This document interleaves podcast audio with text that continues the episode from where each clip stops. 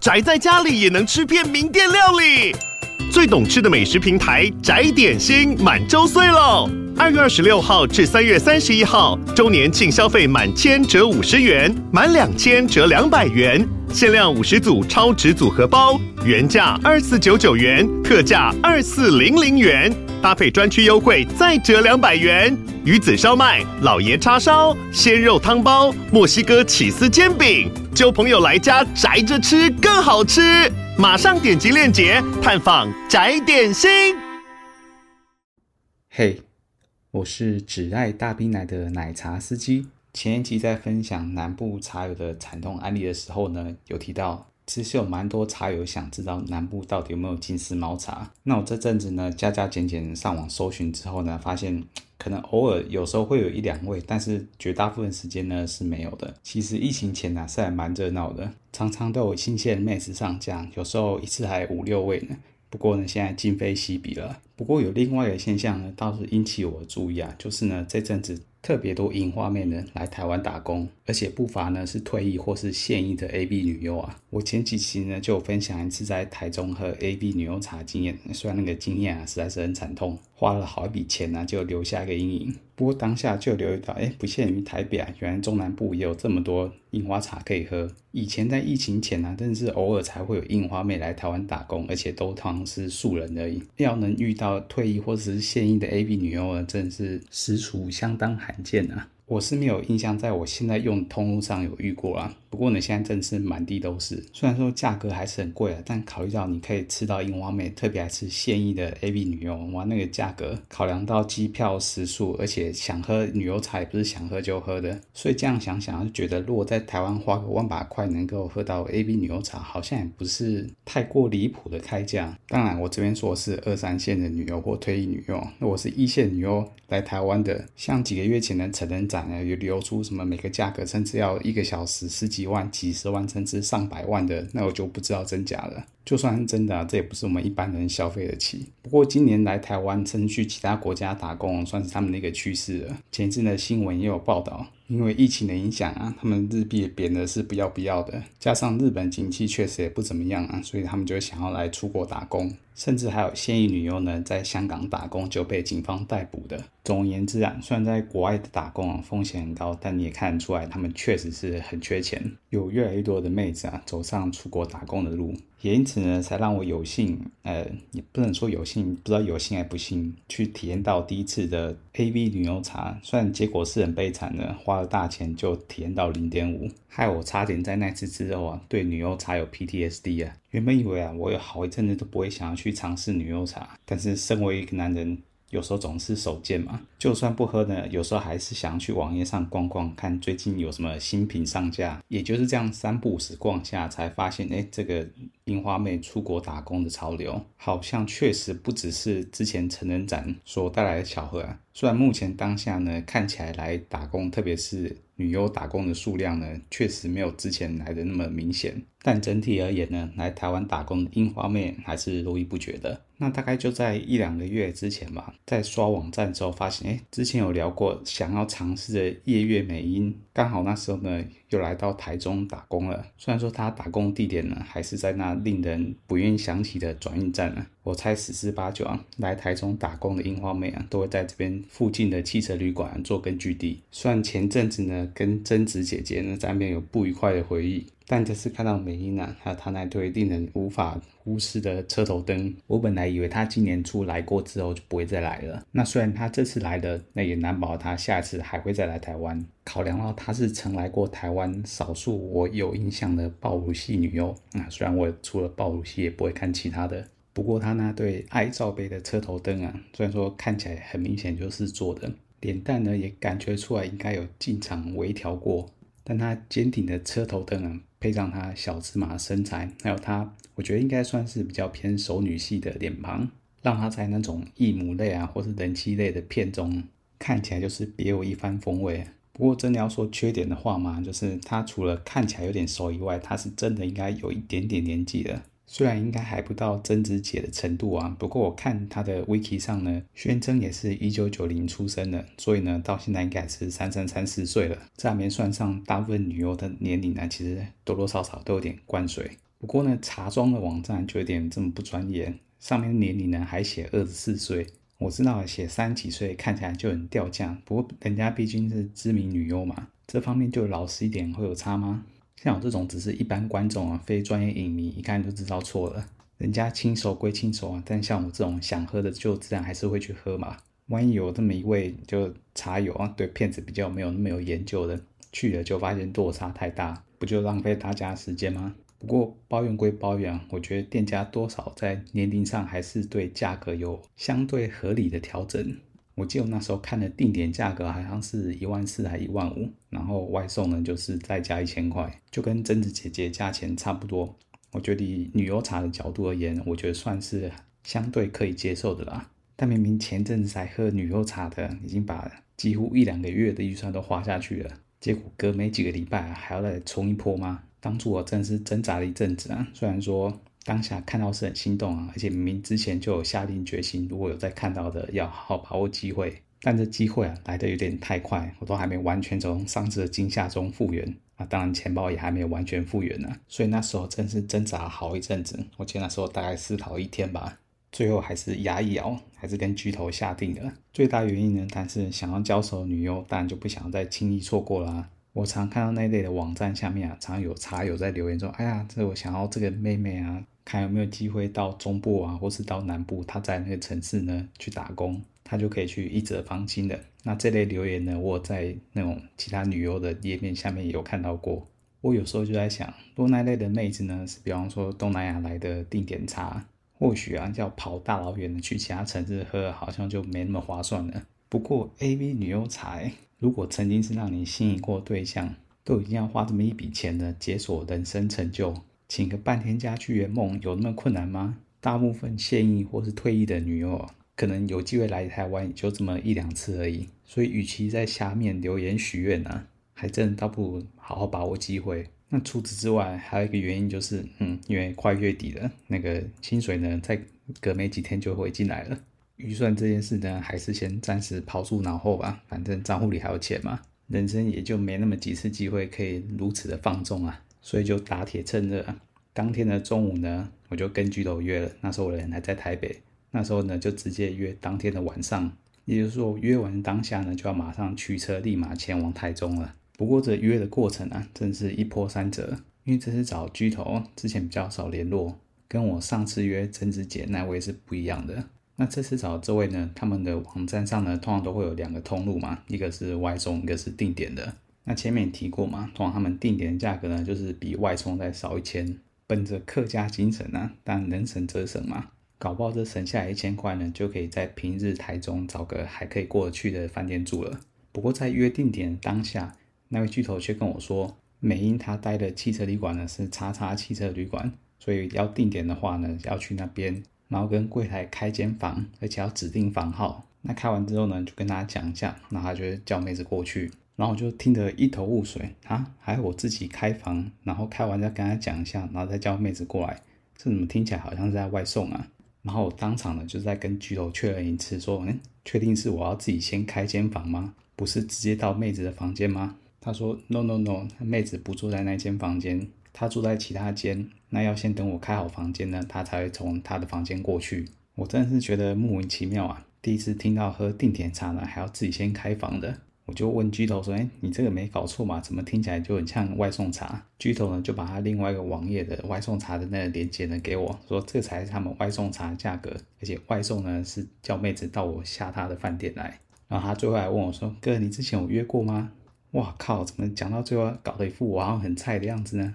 我就跟他说：“我定点外送都有尝试过，我当然知道外送流程是什么，但是选的定点呢，还有我自己先花钱开房间。”这我之前真心没遇过诶，不过再三确认啊，他的这个定点呢就要自己先开房间，没得商量。那这样加加减减算起来，那我真的不如直接点外送好了。最后经过一番折腾啊，总算定好了时间。不过既然是妹子要来啊，那个选的饭店就不能太拉垮了。所以最后看来看去啊，选了一间离转运站不远的号称旗舰的概念旅馆，设施看起来挺新的，而且房间很大。浴室里面呢也超级大，里面还有按摩浴缸啊，甚至还有桑拿房。最后重点呢，当然还是那个床，看起来又大又舒服，看起来除了睡觉，在上面做一些运动，应该是非常适合。虽然说这价格啊，以平日来说两千多，好像没有那么亲民。不过看着这个旅店呢、还那么新，那里面的规划呢，其实就跟一般中上水准以上的那种汽车旅馆已经差不多了。为了跟旅游互动啊，有个还不错的印象，我觉得这个钱呢，还是得花。旅店订好呢，那就真的是立马驱车前往台中了，时间都卡得刚刚好。那于是呢，就驱车开往台中啊，那赶在下班尖峰时段前呢，到旅馆。好在一路上呢还算顺利，不然尖峰时段塞在台湾大道上，那真是要人命。到了旅馆之后啊，那这间旅馆的规划有点特别，它有分一般的商务房、双人房，那就跟一般的旅馆差不多。那它有像汽车旅馆的配置啊，有独立车库，还有比较更大的房间。那虽然我选的一般的标准房啊，没有独立的车库，我停车场呢也是够停。那上楼之后那个房间呢，真的是超级无敌大。房间内的格局啊，就真的跟一般高档一点的汽车旅馆差不多了。那等安顿的差不多呢，就跟巨头联络一下，那报一下房号。接下来呢，就是等啊。虽然说这种女优的外送茶，那个就不像一般台妹外送茶，那几乎就是纯看运气在抽奖，永远不知道门开的妹子是长什么样子。女优茶呢，就比较没有这样的风险，但还是会期待说啊，希望本人不要跟影片差太多就好。其实我当初啊。第一眼看到织田真子本人，其实有点惊艳到的，因为他其实跟影片差距不是太多，甚至他车头灯啊比我印象中还大。但结果嘛，你们知道的，总是等了好一阵子啊，时间快到了，就有巨头传信息来说美英本人呢已经出发了，只不过路上车子有点多啊，所以可能会晚一点到。果然那一带上下班时间呢、啊，真的是很会塞。就连我们两个所待在的旅馆呢，其实都在转运站附近而已。我猜直接用走的，可能不用二十分钟也会到。不过想当然，这个距离人家一定还是会搭车。只不过呢，上下班时间，就算这么一点点距离坐车，还是会塞到怀疑人生。那好不容易呢，过一阵子，那个柜台终于打电话上来了，说有一位访客来访。那当然是放行上来咯。终于盼到门铃响啊，打开门一看呢。哇，真的是本人呢，这好像是废话。不过呢，他本人看起来还是比影片跟照片呢，还是稍微成熟了一些。但主要呢，应该还是他妆啊，但没有像拍片时啊需要画这么浓。而且呢，他这时候的肤质好像不是特别的好。但既然是本人，其实也没办法计较太多了。那他一进门呢，态度是蛮亲切的，还可以用中文问好，还会自己说我是大奶女哟，有点超龄带，还蛮可爱的。整体而言呢，第一印象还算不错吧。虽然他的颜值呢，因为本人气色没有那么好啊，有点落差。不过呢，他态度还是挺好的，这一点呢就加分不少。那他本人的英文呢、啊，意外的还算行啊。虽然说多多少少还是有点口音，不过比我大部分遇到日本人呢、啊，英文都来得好了。不过重点当然是呢，他本人还算好聊的。那进来简单问候一下之后呢，当然就是坦诚相见去洗澡啦。那他的身材呢，算是跟影片落差比较小的部分呢，就是暴露小只嘛。虽然说是五短身材啊，但身上的赘肉呢不算太多，虽然算不上苗条啊，不过还是有维持住。当然呢，车头灯呢也是名不虚传打，虽然坚挺啊，不过揉起来的手感倒是还不错，没有什么异物感。那简单清洗完、擦干身体之后呢，当然就是到床上直接办正事啦。挑逗一下之后呢，就直接开始吹了。算这一套都知识化的标准流程啊，不过他做的还算是用心啊，又舔又吸又吹的，就跟拍片的过程差不多。这才真的让我感受到比较专业一点的服务了，跟上次那个体验呢、啊，真的完全没有办法比。而且吹的时间也算够久。那等到吹的差不多之后呢，就帮我穿上小雨衣，换我主攻了。那我倒也不急着进出啊，当然还是先玩弄一下车头灯。那它的配合度呢也蛮高的，那一对车头灯啊，又细又柔又甜的，怎么样都 OK。终于是好好满足给匈奴族的愿望了。接着眼光扫下来，因为它下面是白虎嘛，就让我有一种想要品尝一下的感觉。是对我而言呢，感觉如果是下面黑森林的话呢，我基本上是没有任何想要服务的意图啦。等一下不小心吃到毛或是卡在牙缝怎么办？不过，如果是粉嫩的白虎啊，就想要尝试一下了。反正难得喝 AV 女友茶，吃鲍鱼这种必不可少的桥段呢，如果没有应景的尝试一下，好像就少了点什么吧。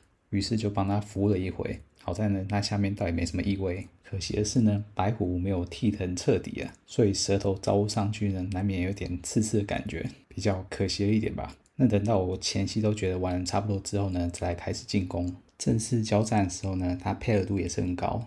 看是要拉机拉好拉满，或是要换其他姿势呢，都没有问题。还有他的反应呢，或者是你说演技也行啊，我觉得也算是有给到位。虽然不可能像拍戏那样那么的专注投入了，但我觉得也有七八成的样子，算是够令我满意的啦。那最后呢，就以背后是用手抓着他的奶子呢，快速冲刺结束这次的体验。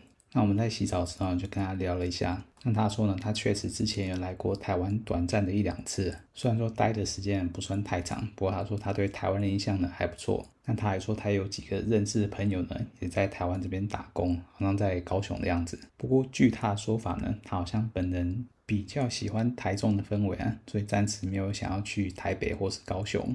哦，对了，他本来说他可能年底啊，年底的时候还会再来台湾一次。我前阵上网去搜寻的时候，好像真的又有在台中出现那么一下下。不过呢，再隔几天去看，他又不见了，真的是相当的快闪。那我就问他说：“哎，那这是台湾之后要回日本的吗？”他说：“也没有，暂时也没有要回日本的打算。他就是各个国家到处游历打工，像是韩国啊、香港啊、新加坡啊，甚至菲律宾。”澳洲他都有去过，这就让我想到我在去年年底的时候，人在美东啊，好像还有看到他的广告。于是我就问他说：“诶，那你去年年底的时候人是不是在纽约？”他就很惊讶说：“诶，是啊，我怎么会知道他那时候在纽约？”我就说：“我刚好人当时也在那边，闲得发慌啊，看当地的小广告，就看到你的讯息，真是还挺有缘分的。”我就问他说：“你这样到处跑不会累吗？”他说：“倒也还好，而且他的其中一个兴趣呢，就是去各国旅行，所以对他而言呢，就是边旅行边打工的意思了。是说这样过得也挺逍遥的啦。那洗完出去之后呢，他就跟司机联络一下，请他过来接。那这空档呢，就问他说：‘哎，要不要喝点东西啊？’刚下他旅馆的时候，刚好下面就有一间全家，想说买一个伊藤园的绿茶，反正日本人都很喜欢喝茶嘛。你如果有去日本洗过泡泡浴啊，他们。”房间里的冰箱也是备有茶的，因此啊，礼尚往来，我也是准备一罐绿茶。他看就很开心啊，想说啊，正好他想要喝点东西，尤其看到又是伊藤园的绿茶，熟悉的牌子。不过正当我要准备杯子帮他倒绿茶的时候，他说啊，没关系，没关系，他就整罐拿去打开喝了。嗯，我本来想说可以两个人一起喝的，而且我完全没料到日本妹子是这么直接的。不过看在她开心的份上，想说就算了。但看她心情好，我就斗胆的问她，是不是可以跟她要个签名啊？没想到人家很干脆的就答应了。刚好旅馆呢就提供类似明信片的卡片，他在卡片上面呢不止签了他日文的名字，而且还用中文的名字写了一次，并且还用中文写：“很高兴见到你，再来玩我。”嗯，再来玩我，那看起来有点怪怪的。不过考量到他可以用中文写出这些字啊，真的也算相当厉害了。我就问他说：“哇，中文学的还不错啊，在哪里学的？”他就说：“哦，他都自己学的啊。哇，自己学可以写中文字，而且写字还蛮漂亮的。虽然说日文啊，多多少少也会学一些汉字，不过他靠自学啊，可以写到这个程度，我觉得是相当佩服了。”之后有时间，我会分享在 IG 上。那得到签名之后呢，我又提了一个更大胆的提议，就是能不能合照？那本人呢也是毫不犹豫就答应，当然可以喽。于是呢，我就手拿签名，那手机呢就给他帮忙自拍，毕竟要拍自拍照啊，这个妹子还是专业的。没想到取得签名啊跟合照，居然比我想象中的简单得多，感觉我就好像参加一个粉丝见面会，不过呢是一个小时的独处版本，还有深度的交流。比较起来啊，前阵子的成人展，如果你想要跟女优有比较肢体上的接触啊。要买金卡、银卡等等的，随便一张就好几千。如果是日本的女优，可能还要上万。而我这样一整套下来呢，除了深度的交流，还有拿到签名跟合照，这一万我花的好像顿时还挺值的。能够跟自己心仪的女优相处这么个一小时啊，还有拿到这些战利品跟回忆啊，也算是彻底满足我其中一项人生清单呢。我基本上是不太奢求啊，在我心目中等级更高女优来到台湾打工了，而且就算有啊，那个要价应该也是。我完全无法想象的，夜月美音呢，对我个人来讲，应该算是相当足够了。也感谢他。至少让我对 A B 女优茶没有那么负面的观感呢。虽然说我还是不敢期待下次如果去喝其他的 AV 女优茶会有一样的服务，那么大方的给签名跟合照。最后呢，他时机终于到了，那于是我们就互相道别啊，那为这趟体验呢画下完美的句点。最后呢，还是庆幸我喝到这一次，整个体验呢是好很多。那应该说这才是符合我想象中喝 A B 女优茶的结果，就有点像粉丝见面会，但是提供呢更深度的服务交交流，而不是挂着那头衔跟名气呢，就只是来推开开赚你的钱而已。是说这可能还是挺看人的吧，也很难说哪样是对，哪样是错。不过呢，在喝 AV 女优茶之前呢，最好还是跟茶庄先确认一下是不是本人。通常应该都是啦，只不过呢，落差跟看片子甚至影片呢，多多少少还是会有的。特别是如果那些非现役的啊，或是近期来已经比较少在拍片的。那个落差一定是会更大一些，那个自己要做好心理准备。那至于如果你是想要尝试樱花妹，但不是 AV 女优的话呢，这我就不确定那个茶庄提供的照片、啊、是不是本人照的，可能要跟巨头问清楚了。但不管是不是本人照，如果妹子跟你想象中的落差太大，或者不是你的菜啊，记得还是要勇敢打枪，毕竟呢这也不是一笔小钱。最后啊，如果真的有机会啊遇到你心仪已久的女优啊来台湾短期打工，在你经济实力许可的状况下，还是把握良机啊！那个地点啊、时间不太对，瞧一瞧、挤一挤，应该都能搞定的。重点是人生不要留遗憾啊！我宁愿八九十岁的时候跟孙子吹嘘啊，就算是糟糕的经验啊，也无所谓，也不要到时候徒留遗憾呢。想说当时能够要是更勇敢一点就好了。那当然希望呢，台日这边呢有更多的交流啊，永远欢迎更多的樱花妹呢来台湾这边打工啊。那我们今天的分享就到此为止啊。签名呢我会分享在 IG 上，但至于合照嘛，我要想一想，可能要保留一点隐私给妹子了。那我们就下礼拜再发车喽，大家拜拜。